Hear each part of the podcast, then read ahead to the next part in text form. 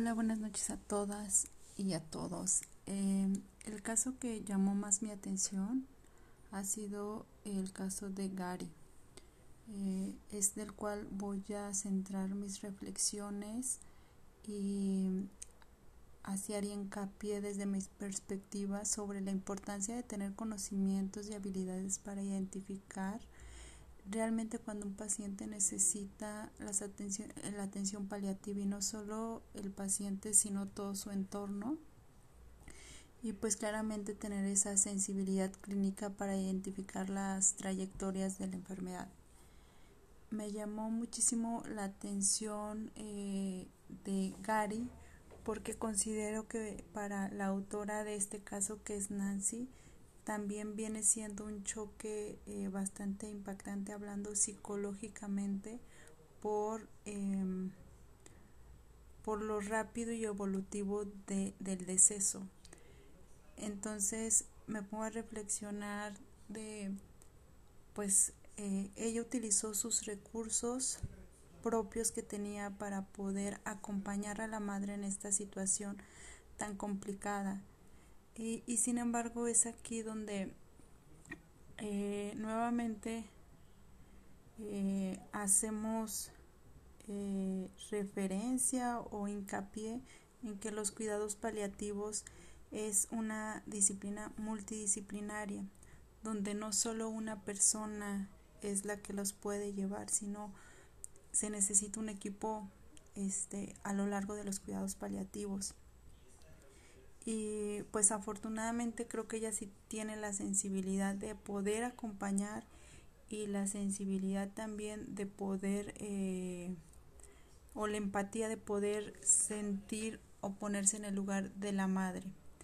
Y definitivamente hoy en día estamos en una situación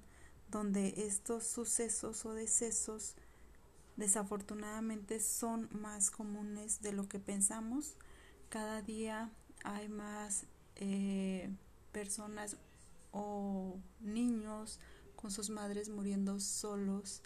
eh, en los hospitales por el tema de COVID-19. Y es por eso que yo creo que todos los que estamos en este ámbito tendremos que eh, levantar la voz, hacer más fuerza, sensibilizar más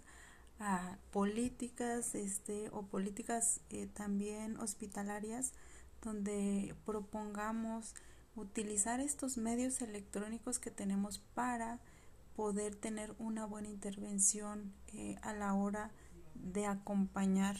y a la hora de determinar qué persona sí necesita o qué familia necesita de esta intervención de cuidados paliativos pediátricos. Es por eso que yo los invito y las invito a que en redes sociales o si tú estás trabajando en un hospital, eh, hagas hincapié de que hay mucha gente que a lo mejor no puede estar en el momento, sin embargo,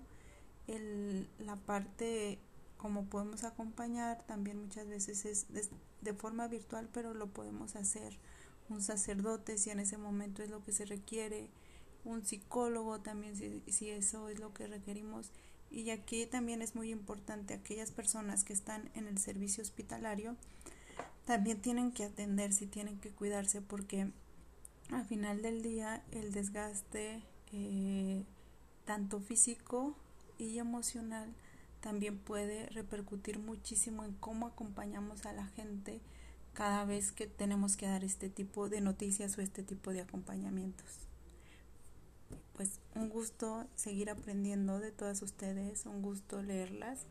y estoy a sus órdenes. Gracias.